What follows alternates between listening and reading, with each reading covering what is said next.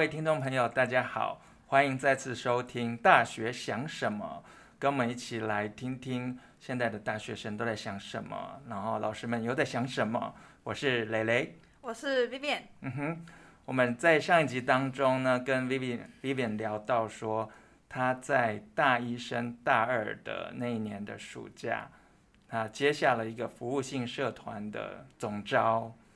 那在之后的一两年间，嗯，他的成长到底是怎么样的？嗯，我们想知道一下。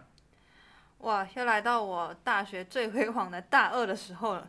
就是我大一的时候，除了参加台东这个服务性社团之外呢，还有报名学校的亲善大使团。亲善大使团，不知道大家知不知道？他工作内容就是，只要外宾来的时候，我们就穿着套装，然后去颁奖典礼啊，或者是接待外宾这些，对。嗯、然后在就是高跟鞋会扣扣扣扣的那个，对 对对，就跟那个在台东山山上那个上山下海跑来跑去的那个形象完全是不一样的，嗯、但是相同就是都是服务性质的，嗯、所以来跟大家分享一下，在大二的时候，就是刚刚雷老师有提到嘛，就是参加呃担任总招这个职务，嗯、另外在青山大使团会担任公关长的职务，所以大二的时候就同时兼了两一个两个社团的干部，就是非常非常忙碌，然后。嗯还同时要有打工，因为我没有跟家里拿零用钱，所以零用钱这边是自己自己独立生活这样，嗯、然后再加上课业，对，嗯、就大概大二一整年都是忙于这几件事情这样。嗯，其实现在的大学生呢、哦，嗯，就有蕾蕾老师的观察，嗯，参加社团的其实真的不多。那我自己以前呢是参加了，呃，在其实，在高中的时候是参加康复社，嗯。对，Vivian，你有听过康复社这种东西吗？我高中有了，我高中有。嗯、对。那现在其实，在我们所服务的这所大学呢，其实已经看不到康复社了。在我二十年前刚刚来的时候，其实还有康复社。那后来，嗯，可能渐渐的大家觉得说，哎，这个这个社团好像已经有点，嗯，我不好意思说，就是有点太太太老老老人家在玩的东西嘛，然后就。呃，比较新兴的社团，像热舞社啊、热音社啊，对，就会比较受欢迎。对，那我觉得我当年也是在康复社的这个培训过程当中，嗯，自己学到很多。嗯，那刚刚 Vivian 讲到说，他在大二最辉煌的那一年，就是又是我们呃服务学习的这样的一个社团的总召。然后又是亲善大使，一个非常跳痛的两个 两个不同极端的一个呃社团的公关长，嗯、是吗？好，对对，所以我们在呃服务性社团当中，就是穿着穿着 T 恤，然后穿着高跟鞋，高跟鞋高跟鞋是那个高高那个青善大使高跟鞋，然后我们。在服务性社团呢，穿牛仔裤，然后在亲善大使呢，又是穿着套装套装窄裙，对啊，然后还要化妆，对对，因为这样子整个外形大改变。对，就是如果你穿的那样去我们的台东的部落当中，小朋友会不会认不认识你啊？嗯，可能真的会不知道是谁，认不出来，就是跟呃他们每在每年寒暑假碰到的那个。大姐姐好像感觉呢不同一个人的样子是吗？对，我在学校的时候穿的套装在执勤就是服务的时候，一般的同学都认不出来我是谁，都要先叫说、嗯、啊是你哦这样，嗯、就是怎么跟平常形象不一样？嗯，这里面化妆化太夸张了吗？没有，我觉得我就是最接接地气的那一种精神大使。啊哈，就是以那个笑容甜美的笑容来博取观众的掌声的是吗？对对对。嗯对，所以那在后来，呃，当然两个社团其实，在现在大学生当中，其实我觉得算少见的。嗯，你在你认识的朋友当中，有人真的玩两两三个社团的吗？玩几个社团我是不知道，但是在我们自己班上，其实同学不怎么玩社团的。嗯哼。所以我其实最后玩社团是玩到大三、大四，其实没有算真的玩，但是有在接触一点。然后，其实我们班的同学大多都在打工啊，或者是做一些休闲娱乐，嗯、就是这样，没有什么在玩社团，只有我自己一个人在大三、大四还在碰社团的东西。嗯哼，嗯，其实呃，蕾蕾老师其实也嗯观察到，就是说现在的很多的大学生就觉得说，嗯、呃，大学一个是呃上课当然是最基本的，那另外一个呢就是很想去打工。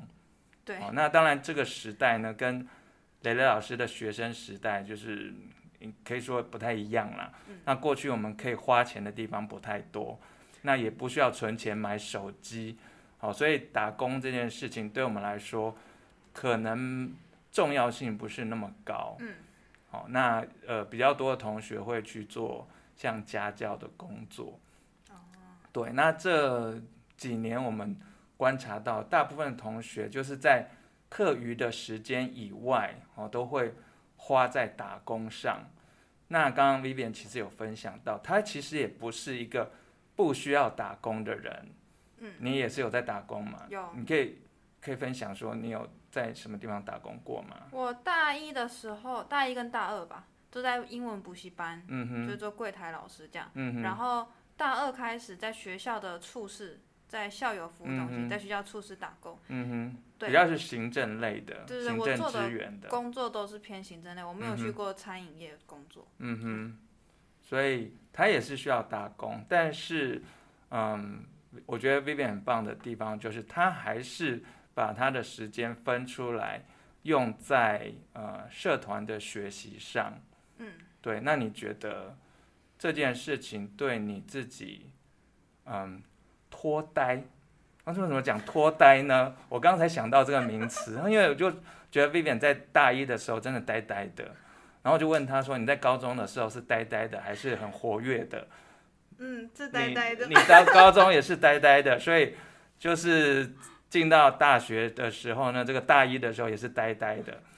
然后，但是在大一升大二，就是进入到社团干部的这样的一个呃。职位上之后，你是不是就真的脱呆了？有没有脱呆？我觉得不是我自己一个人讲啊，嗯、但就是就像上一集有分享到，因为有责任在身，嗯、所以必须你就会被推出去做这件事情。我觉得那个期间，在大一升大二那期间，我自己有感受到自己有爆炸性的成长。就我现在回去看那个照片，你知道，像人家说。读书就会影响到你的长相。我觉得我在做这件事情，也给我自己磨练之后，我现在回去看大一的照片跟大二的照片，就真的差很多，就是那个整个人的气质有改变。嗯嗯。嗯。但参加社团跟读书不见得是有直接的关系嘛？但是你的阅历，你跟人的互动的机会，相由心生啊，想到这个词。嗯，没错啊，就是我们嗯，可能常常有机会需要与人互动。嗯。对，譬如譬如说，我们参加服务性社团，就要跟小朋友互动，嗯，我们要跟社区的一些长辈互动，嗯，好，要跟呃我们所办活动的学校的一些呃校长、主任们互动，对，对，然后 Vivian 在担任呃这个亲善大使的时候，对，你就是要负责接待外宾，嗯。嗯，那或者是呃担任这个。呃，活动的室内活动的这种节目的主持人或者是司仪，对，对，然后拿着麦克风，呃，台风很稳健的说话，嗯，所以这对你来说是一个很好的磨练吗？对，以前真的是拿麦克风，我记得参加青山大使甄选的时候，就是要在大家面前，然后拿麦克风自我介绍，我永远都记得我的脚跟手都不知道抖得跟什么一样，嗯哼，对，可是。经过这一两年参加社团的磨练之后，是现在可以哦上台就会比较侃侃而谈一点。不能说不紧张，还是会紧张。嗯、可是也许别人会看不出来哦，原来你是很紧张的。嗯哼，对，对。其实我们在上课的时候，嗯，嗯，常会有机会就是问问题，问学生说，哎，有没有呃有没有同学想要回答这个问题的？哈，或者是有没有同学有什么意见的？哦，其实。常常我们遇到的状况就是，大家你看我，我看你，啊，或者是在上台报告的时候，大家就会觉得啊，要上台报告，老师可以不要报告吗？可以交书面报告就好吗？啊，为什么呢？因为感觉上上台报告会紧张，嗯，啊，可能会觉得很丢脸，好，可是其实我们在嗯一些地方办国小营的时候，Vivian 你还记得吗？就是我们在问问题的时候，嗯、小朋友回答很踊跃呢，就是，然后常常很好笑的，就是呃，知道的举手，然后小朋友就一堆举手，然后就问说你答，我说哎不知道，不知道，就先举手就赢了，先举手再说，他不知道答案他就先举手，然后问他答案他就。也就待在那边，嗯，然后我们现在很多的大学生是，他其实明明知道答案，嗯，可是竟然不好意思举手，哎，就是是为什么啊？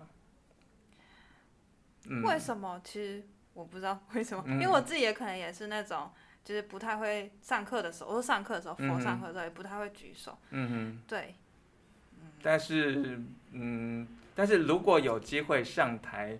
嗯，就是发表或者是做口头简报的时候，嗯、你是 OK 的吗？我 OK，我都是说我要去报告，嗯嗯，就都不用做很多事情了，大家。嗯，对，就是我们常常在大学里面有那种分组的作业嘛，嗯、然后有些就是说，呃，自愿说，哎、欸，我我就是我整理那个书面报告就好，但是上台报告呢，拜托不要找我。哦，哦，很多同学就会这样，可是 Vivian 你会选择，你会选择。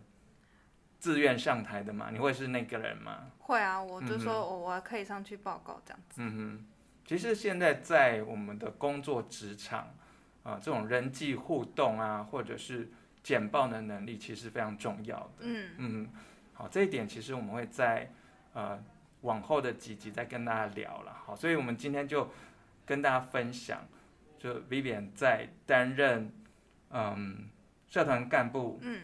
以及他在另外一个社团青善大使这段期间啊，带来给他的影响跟他的成长。嗯，好，那我们就下一集再跟大家继续来分享之后究竟发生了什么事，好吗？好，OK，拜拜，拜拜。